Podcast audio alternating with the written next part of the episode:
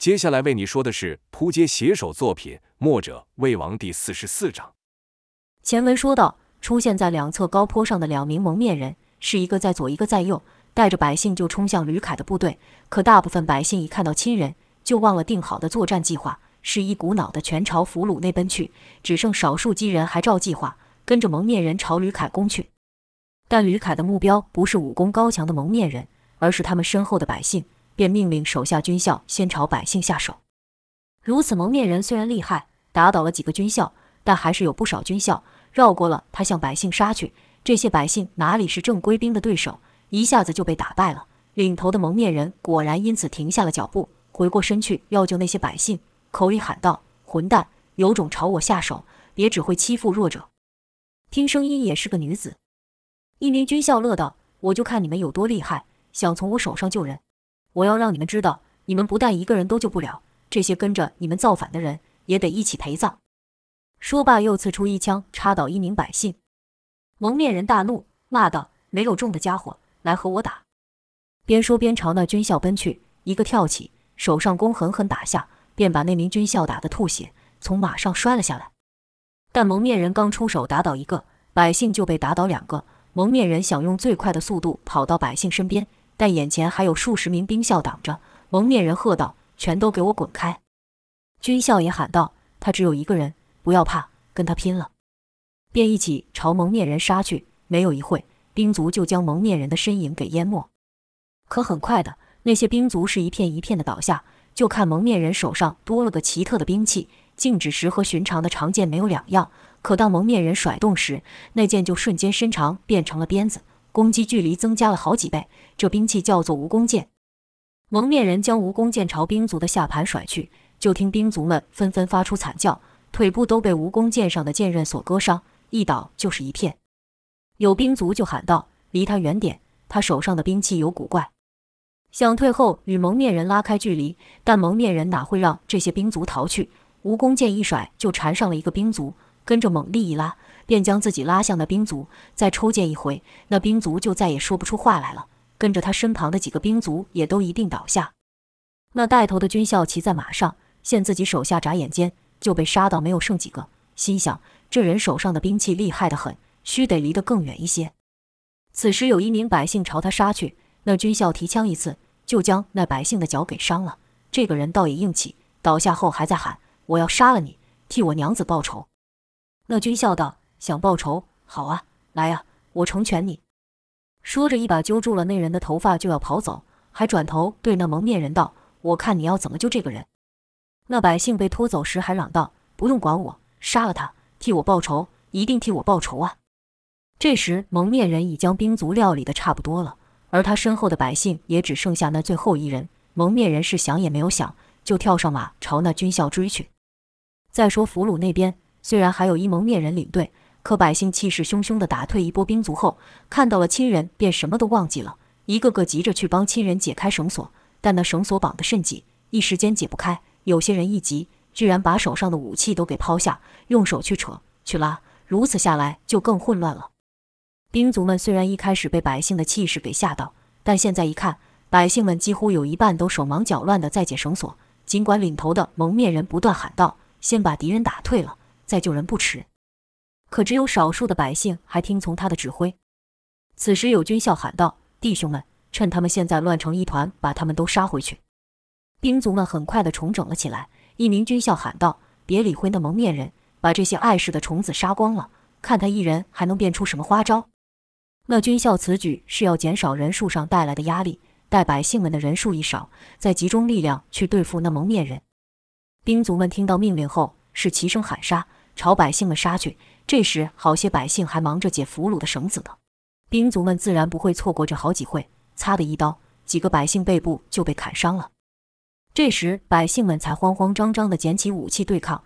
可刚才的冲杀全凭一股气势，论实力，百姓哪里是正规兵的对手？真杀了几个兵卒，自己还吓到了。毕竟他们只是寻常的人家，都是第一次杀人。好些人为了给自己壮胆，便大喊道：“别过来，再过来我，你信不信我杀了你？”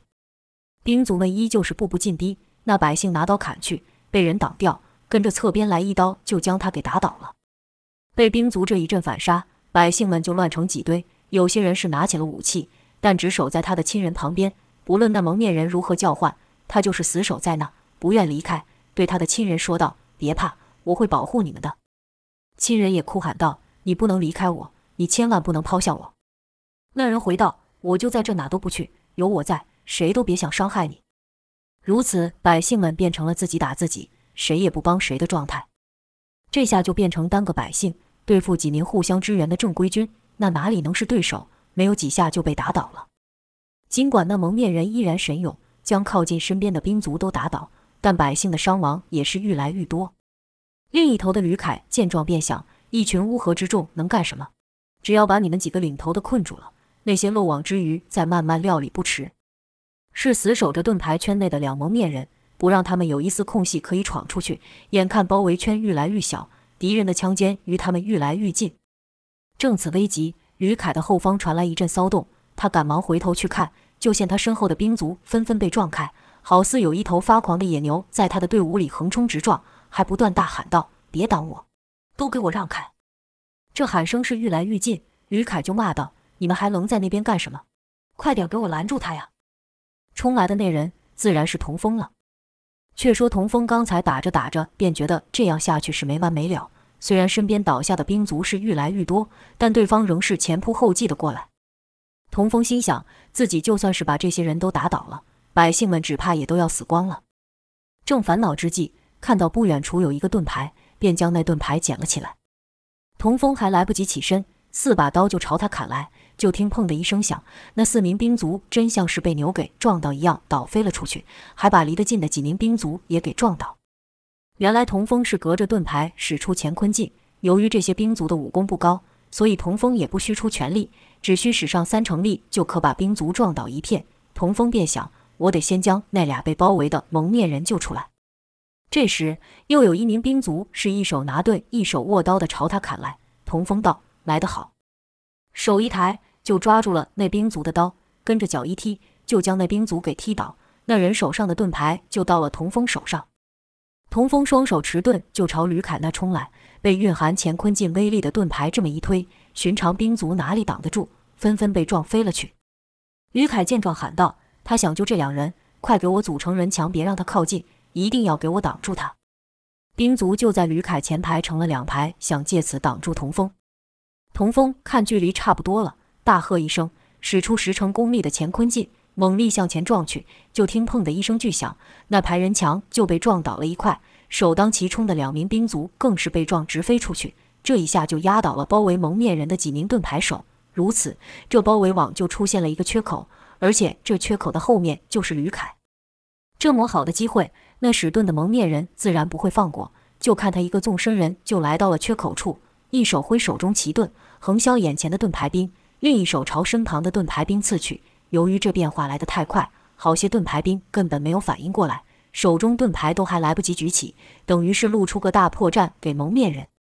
龟甲盾一削，就一个盾兵就倒下，另外伸出的那手，眼看离盾兵还有一些距离，照理说蒙面人是打不到那名盾兵的，可就见一个短剑从蒙面人的手下弹出，将那名盾兵给刺倒了。眨眼间又倒下了数名盾兵，使阵行的缺口就变得更大。此时，就听那男蒙面人对女蒙面人喊道：“吕凯就交给你了。”话刚说完，他便蹲低，将龟甲盾架于头顶。那女蒙面人一脚踩了上去，男蒙面人起身一顶，就将那女蒙面人推得好高，越过了高举的长枪，越过了人墙，朝吕凯飞去。吕凯大喊一声：“找死！看我把你劈成两半！”抬起手中长刀，朝在半空中的女蒙面人砍去。这时，几乎在场的每个眼睛都注视着女蒙面人与吕凯。就看女蒙面人离吕凯还有半尺距离时，吕凯的长刀就要砍到女蒙面人了。女蒙面人突然于半空中一个旋身，吕凯的长刀几乎是贴着他的后脑擦过，跟着就是两人错身，一道血光喷出。女蒙面人落了地，一旁的兵卒还没有动作，他们都想知道那血是谁的。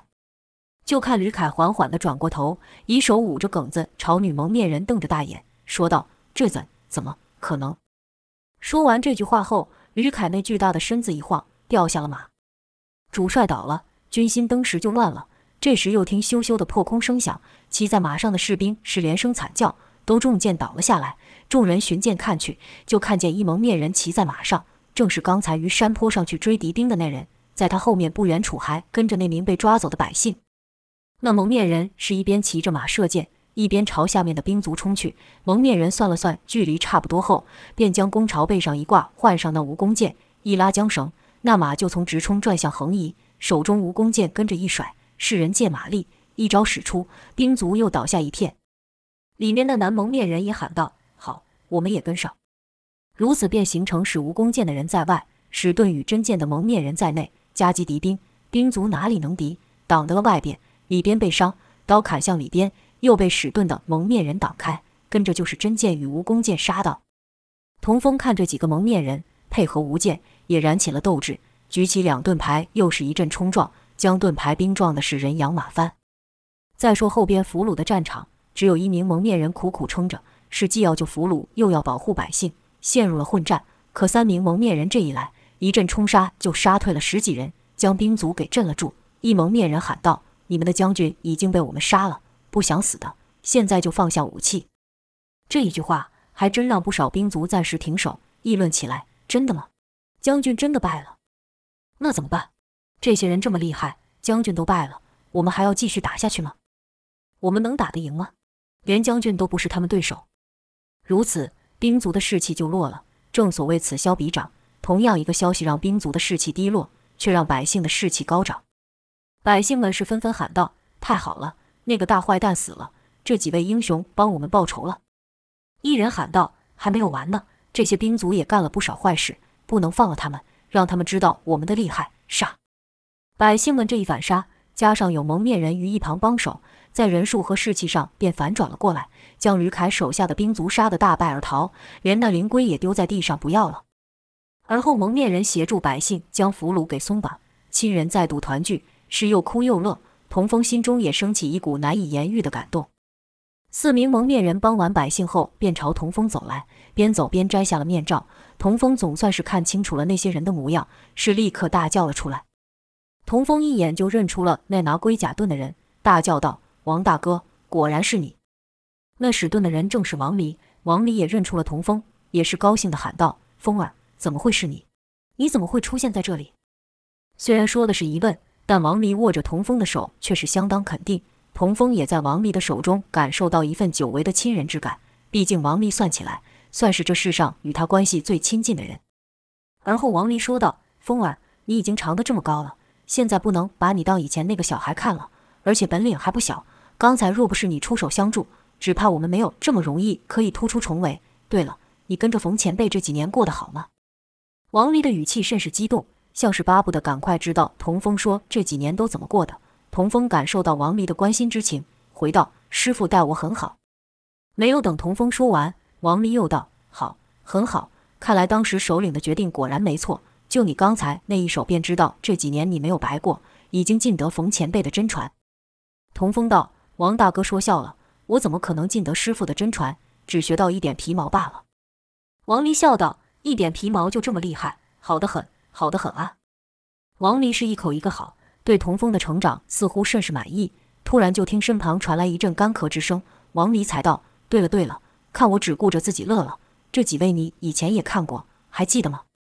那干咳的人就是那使真剑的女子，那人生的是一脸秀丽，尤其那如夜晚明星般灵动的眼睛，童风哪里会忘记？便说道：‘你是莫文。’莫文微笑道：‘亏你还记得我。’莫文也长大了，从女孩变成了亭亭玉立的少女。莫文虽然和自己年纪差不多，从前童风就觉得莫文比他成熟。想他还在哭哭啼啼的时候，莫文却跟他说要他去打仗。在当时，童风的脑中根本无法理解一个和自己差不多大的女孩要去打什么仗。如今他是亲眼看到了，现在的莫文在童风眼里依旧是如此，给他一种超乎外表的成熟之感。而那位使无弓箭的美貌女子。从他右脸上那一道长长的伤痕，童风也是一下子就认了出来，但不知道他的名字。王离便介绍道：“他叫栾素，还有印象吗？”栾素给童风的印象就是一个冷冷的、不好亲近的人，故童风只是回道：“你好。”栾素是略一点头，没有回话，两眼却好奇地上下打量童风。第四位蒙面人童风就真的没什么印象了，只觉得这人身材甚是壮硕。可说是这四人中最为高大的。那人见童风看着自己说不出话来，便自己介绍道：“我是秦瑶，虽然这是我们第一次见面，但我可是常听王大哥提起你，果然是少年英雄，有他当年的影子。”就看王离用手肘轻碰秦瑶一下，秦瑶似乎意识到了什么，便没有说下去，浅笑了几声来做掩饰。童风以为秦瑶说的是他爷爷，便没有多想，问道：“你们怎么会出现在这里？”王离说道：“焦国派人向我们求救。”可等我们赶到时，就看焦国已是城门大开，许多难民逃了出来。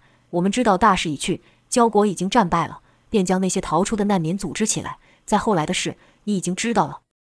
四人正说话时，百姓们也聚了过来，问道：“他们还会不会再派兵来攻打我们？我们现在该怎么办？这个家我们还能回去吗？要是等你们走了，他们又回来，那我们岂非又要被他们给抓走？不能回去的话，那我们今后要去哪呢？”百姓们是人心惶惶，没有人知道下一步该如何。正此时，从他们当中走出一位气度较为稳重之人。他这一走上来，百姓们便让开了路。那人来到王离等人身前，说道：“我是焦国的国君，这一切都是我的错。若不是我得了神龟后得意忘形，也不至于让百姓遭如此罪受。”说完后就跪了下来，说道：“若不是你们出手相助，若不是墨家出手相助，只怕我们都性命难保。我代替焦国的百姓们，谢谢你们了。”他这一跪，身后的百姓也一个个跟着跪倒。王离赶忙将那国君搀扶起来，说道：“不必如此，不必如此。”那国君起身后便问道：“今后我们该怎么办？我现在已经是完全没有主意了，全听几位英雄的安排。”栾素道：“现在你要带着你的人民回去，并把家园重建起来。”那国君道：“可我们只是一个小国，若他们再来，我们抵挡不住啊。”栾素道。今日之祸都因这灵龟而起，若你能将这灵龟主动送给对方，他们必然不会再出兵。那国君有些舍不得道：“这灵龟可是罕见的宝物，吃一口肉，听说能多活好几年。这样的东西。”栾素哼了一声，说道：“你差一点就要成为俘虏了，居然还在想这龟肉。再说，你这龟肉会分你身后的百姓们吃吗？这灵龟你只想自己享用，但如今遭祸了，却是全体百姓陪你受苦。”在你心里是那只灵龟重要，还是百姓重要？那国君听罢后，回头看了看身后的百姓，这时百姓们也都在瞧着他，跟着就听他叹了口气，说道：“是我不对，是我连累了大家，就听你们的。回头我就把这灵龟送给对方。”嘴上虽然这么说，但那国君的心里不知道有多委屈。好不容易得了这灵龟，还没有吃上一口，对方就来抢。好不容易借着墨者的力量将对方打退，自己还是要将这灵龟双手奉上。整件事可谓是白忙一场。这时，王离说道：“不用舍不得，为了这东西，你差点连命都丢了。这不是能带给你长寿的东西，而是一个祸害。你若留下它，我向你保证，很快就会出现第二个吕凯。”那国君也知道这个道理，只是叹气，心道：“谁叫自己是个小国呢？若今天是晋国或齐国之类的大国得到此物，谁敢去抢？”如此，那国君就沉默了。身后的百姓则是纷纷上来和王离等人道谢，而后有家人的便跟着国君回去，可是还有一小部分人留在原地。那被栾素所救的人也没有走。童风便问道：“你们怎么不回去呢？”那人反问道：“我家人都死光了，我回去做什么？”他这一说，有好几个人也出来说道：“我也是，我家人也没有了，现在只剩下我孤身一人。”还有几个是带着小孩的。童风便问道：“那你们呢？”你们怎么不走？那家人便回道：“我们国君喜爱这些东西胜过百姓，光是抓那只大乌龟，就将好多人赶到水里。有些人下去后就没上来了。我相信这次的事情虽然是第一次，但绝对不是最后一次。我们再跟着他，早晚也没有命活。”童风听了，简直是不敢相信，说道：“身为一国之主，怎么会这么胡来？”王离则是说道：“这世上乱七八糟的事情何止这么一件？不把百姓放在第一位。”胡来的国君又何止这么一个？童风又道：“既然这样，你们为什么还要救他？”王离道：“国君胡来，却是百姓遭殃。我们从来都不是只为救一人，而是为了这些无辜的百姓。”童风一边听王离说话，一边看着那些不肯离开的百姓，似乎明白了什么，心想：他们不肯离开，必定是觉得那焦国待不下去了。可他们不回去，要去哪呢？这时，王离对那些人说：“既然你们不想回焦国，”那你们可有亲戚在别的国家可以投靠？有人说：“我有个亲戚在鲁国。”又一人道：“我在齐国有朋友。”那一家人则说道：“我们想去宋国，听说那里不常发生战争。”等众人都说完后，秦瑶便道：“这些人就交给我吧。”跟着就转身对着那些百姓说道：“你们几个跟我走吧，我送你们去。”那几个百姓高兴极了，都道：“谢谢你，大英雄。”秦瑶抓了抓头，不好意思地笑道：“别这么夸我，我不是什么大英雄了。”正当秦瑶沉浸在被人推崇的喜悦时，一个人冷冷地说道：“大英雄，该上路了。”说话的是栾素，秦瑶便尴尬地咳了咳声，说道：“那那我们就出发吧。”童风见状，心想：看来这大块头也和我一样觉得栾素可怕。然后秦瑶就带着这些百姓上路了，可还剩下几个人没有走。童风心想。这些人怎么办？他们在这世上是无依无靠了。那被栾素救的人还在那里，没有等王离等人开口，那人就说道：“我的命是你们救的，我想跟着你们。我想，如果我也能和你们一样，我家人就不会死了。”说着，那人突然哽咽了起来，语气甚是自责与遗憾。童风听着也难过，这人的心情他能体会，他也曾经这样想过：如果那时他会武功的话，他就不会是爷爷的拖累了。这时，就看栾素走上前，轻声说道：“我了解，我能体会你的感受。”看着栾素安慰那百姓，童风又是一改观，心道：“没想到他也会安慰人。”那人在救命恩人栾素面前也没什么好做作的，从哽咽变成放声大哭。他身旁的几人也是如此。他们虽然是哭着，但眼神里的光芒没有失去，那眼神是经历过痛彻的失去后重新振作起来的生命力。栾素问道：“你叫什么名字？”那人回道：“徐勇。”栾素又道：“这名字不错，你想跟着我们吗？你知道我们是什么人吗？”徐勇回道：“当然知道，你们是墨家的人。”栾素说道：“你可能听过墨家的名字，但你不晓得我们的生活。像今日他们俩人差点就活不成了。”栾素说话时，用眼神看向王林与莫文。栾素接着道：“而这种接近死亡的事情，我们可不是第一次遇到。你难道不怕死吗？”徐勇道：“怕。”当然怕，谁会不怕死？童风心道：“这人倒是诚实，莫逞强。可他这样说的话，栾素会怎么想？”就听栾素说道：“但你还想和我们一样，为了就与自己不相干的人拼上了性命，成为世人所说的傻子？”徐勇摇摇头说道：“像你们这样奋不顾身来救我们这群不相干的人是傻子吗？我不知道，但我知道，我这条命是你救的。当时你大可让我被那人拖走，去救你的同伴。”但你却一点迟疑也没有，朝我追来。如果因为我而害得两位英雄受伤，甚至是丧命，那我只能以命抵命，也做一回傻子。栾素看着人如此坚决的态度后，点头说道：“我明白了。”王丽也说道：“既然你们都已经下了决心，那我们就带上你们吧。”听到王丽的话，徐勇和那几人没有喜悦的心情，因为他们知道他们选择的道路是一条艰难的道路，他们不确定自己能不能和眼前这些人一样。义无反顾地走下去，眼看百姓的事都有安排了，莫文便对童风问道：“对了，你又怎么会出现在这里呢？难道你也是赶来救他们的吗？”王丽也问：“对呀，风儿，这事情你还没有说呢。莫非平前辈也在附近？”童风说道：“我原本也是要找他老人家的，可是他却不见了。”王丽不解，问道：“这什么意思？你不是一直跟着前辈的吗？怎么说不见了？”童风道。其实我也有一阵子没有见到师傅了。童风玉说，王离等人是欲迷糊。莫文说道：“难道那日冯前辈没有带着你生活吗？”不对呀，他要没有带着你，那你这身武功怎么来的？童风说道：“不，不是这样的。”童风知道这件事不从头解释说不明白，便将自己那日与众人一别后，随冯继子上山，如何遇上师兄姚建轩，而后因缘际会去了九黎，到师兄被掳走一事。王离等人才明白为什么童风会出现在此。听完童风为了追寻被恶人殷万清掳走的师兄和朋友后，莫文说：“可是这一带可隐匿的地方多了，要躲人很容易，要找人就麻烦了。”童风说道：“这我也知道，但我实在是没有办法了，才想找师傅帮忙。可他老人家也不知道上哪去了。”王离想了一下，说道：“前辈与首领相交甚厚，或许他会知道前辈去哪了。”童风一听。赶忙问道：“真的吗？他会知道我师傅去哪了？”王离道：“我只是说或许而已，不能向你保证。但我们墨家的门徒遍布各地，自有一套情报网。你与其这样没有方向的寻人，不如和我们在一起。若打探到什么消息，我们也会帮你去救人的，如何？”莫文也道：“你就听王大哥的吧，你的事情首领肯定会帮忙的。再说，他也和我们一样，很想看看你。平时他也莫少为你担心，我已经可以想象他见到你的时候会有多开心了。”听莫文这一说，童风就觉得心里暖暖的。童风也想献献那位墨家首领燕霄，童风便答应了。如此，童风就随着王离等人同行。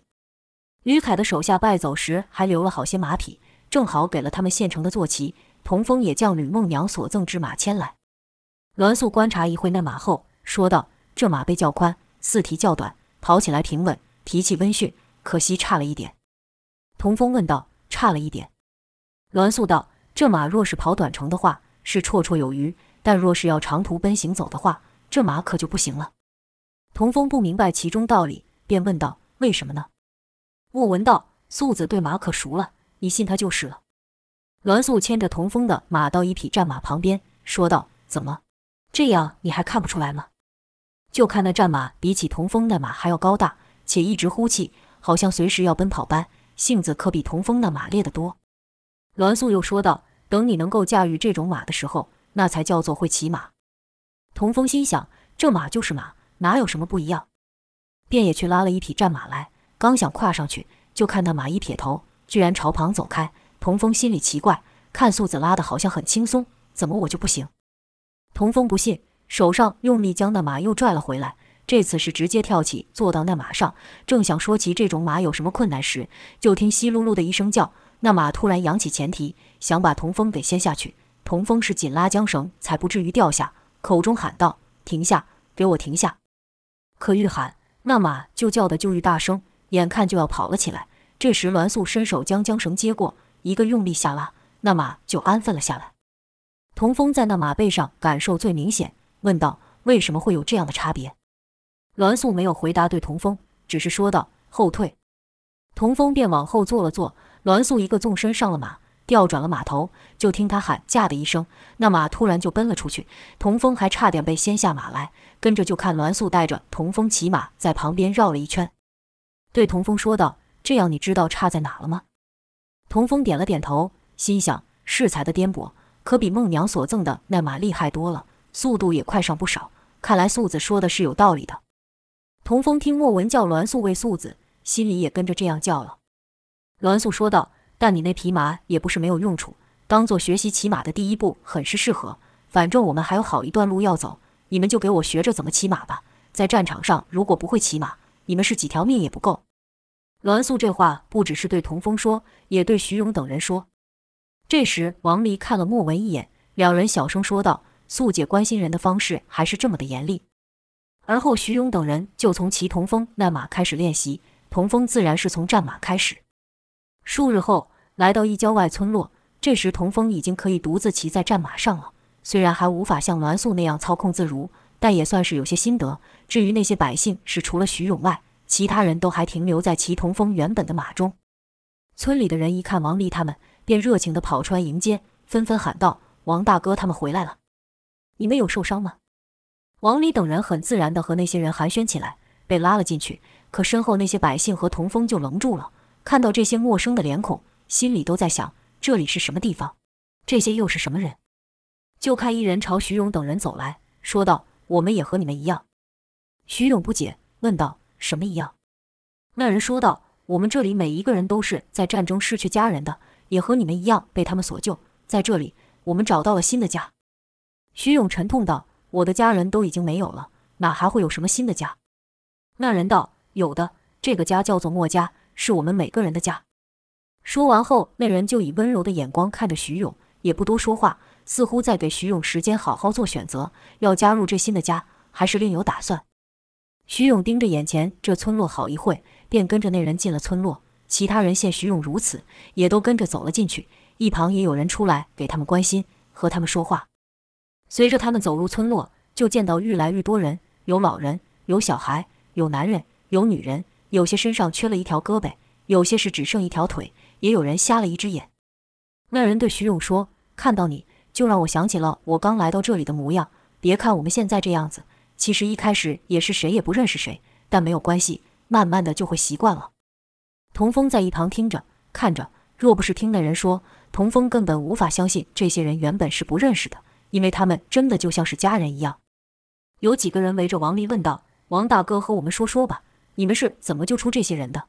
肯定十分精彩。”王离说道：“精彩什么？我们差点就要没命了。”那人更是兴奋，说道：“和我们讲讲，快和我们讲讲。”栾素身旁则是围着不少小孩，小孩牵着栾素的手说道：“素姐，你有受伤吗？”栾素反问道：“你觉得我会受伤吗？”那小孩摇了摇头，说道：“不会，但我还是会担心。”栾素说道：“小傻瓜，担心什么？你看我这么强壮，谁能伤得了我？”说着，栾素就把那小孩给抱起来。那平时冷酷的栾素，瞬间变成了一个亲切的大姐姐。至于莫文呢？他看到一个老人扛着东西就跑过去帮忙，那老人就跟在他后面说道：“这种事让我来就好了，你们才刚回来，应该好好休息一下。”莫文道：“没事，想到能吃上李爷爷的手艺就不累了。”那老人笑道：“这有什么难的？晚上我给你准备好多好吃的，包准把你给喂饱饱的。”莫文也笑道：“那我更不能让你累着了，不然晚上谁给我做饭呢？”童风就看王离、栾素、莫文等人都像变了个人似的。和在战场上的感觉完全不同。这个村落的人比真的家人还要热情，这个村里的人比真的家人还要亲切。走着走着，童风就觉得奇怪，因为这村落看起来不大，三面用竹子与树枝简单的围起来，当成边界，后面挨着一个巨大的石丘。童风看着这村落的房舍，心想：这里怎么看顶多就能容纳四十个人而已，可现在至少有百人之多。这些人从哪里出来？刚才进村的时候没有看到有这么多人了。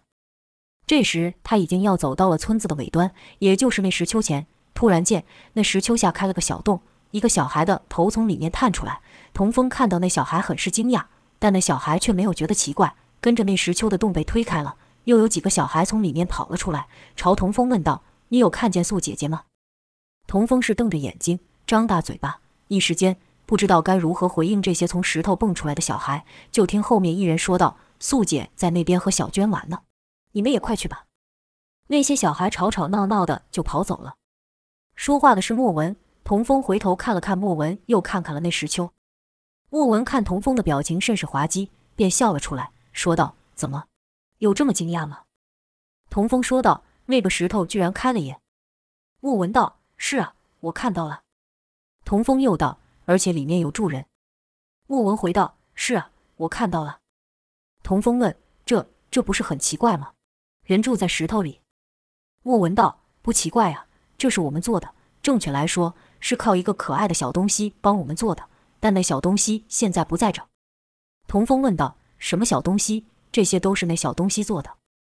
莫文又是一乐，说道：“他不会挖石头，但他会帮我们找路。这石头上的机关当然是人做的。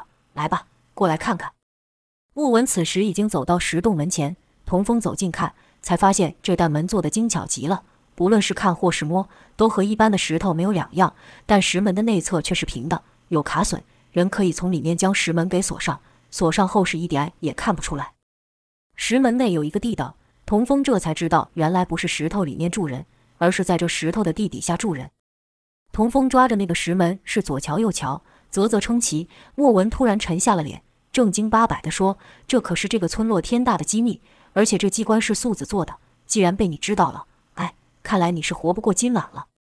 童风也知道这村落的秘密就在这丹丘下，看莫文这样子说话，便赶忙解释道：“我不是有意的，是那几个小孩，是他们突然窜出来的。”莫文还道：“不管你是有意还是无意，这秘密你终究是知道了，这事我也帮不了你了。我现在就得去和素子说。”说着就要往外走，童风一急便放开了石门，想要去跟莫文解释，刚走出一步。就听到咔啦声响，童风赶忙转回头去看，就见那石门已经合上了，而且是一点痕迹也看不出来。童风心想：好险里面有卡榫，不然这东西从外面可开不了。莫文则是大惊道：“你做什么了？”童风道：“我没做什么呀，我这一放手，他他就自己关起来了。你干嘛这么紧张？我刚看到了这里面有机关，这门可以从里面打开。”莫文说道：“那也得有人在里面啊。”可是刚才跑出去的那几个小孩就是最后的人了。童风问道：“你的意思是这下面没有其他人了？”莫文点点头。童风开始紧张起来，去摸那石门，边说边问道：“肯定还有办法从外面打开的是吧？一定还有个什么机关在这里。可童风找了老半天都没有看到，这大门一关上，真的和一个完整的石头一样。莫文在旁边还说道：“没用的，这地道的设计就是给村民们避难用的，自然不会在外面另做开关，让坏人有机会进入。”童风听完后心想：确实，既然是为了躲藏用的，自然不会在外面又设机关，让人可以打开。便问道：“这可怎么办？我真的是不小心的，我不知道这门关了就开不了。”莫文说道：“这是我说了不算，还得去问素子。”童风这下也不替自己辩解了。心想自己是真的闯下大祸了，想到栾素那冷冷的样子，心里还真有些害怕。莫文是终于憋不住笑了出来，这下可把童风给搞迷糊了，问道：“你笑什么？”莫文觉得童风的反应太好玩了，边笑边说道：“你没看到你刚才的表情？”童风被莫文这一闹闹糊涂了，但看莫文笑成的这么开心，那事情肯定不严重，也笑道：“到底有什么好笑？那门被我关上后就开不起来了，不是吗？”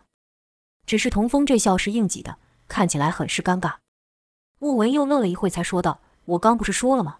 坏人是没有办法从外面打开了，但我莫说好人没办法打开呀。”也不知莫文做了什么，就听咔啦一声，石门再度开启了。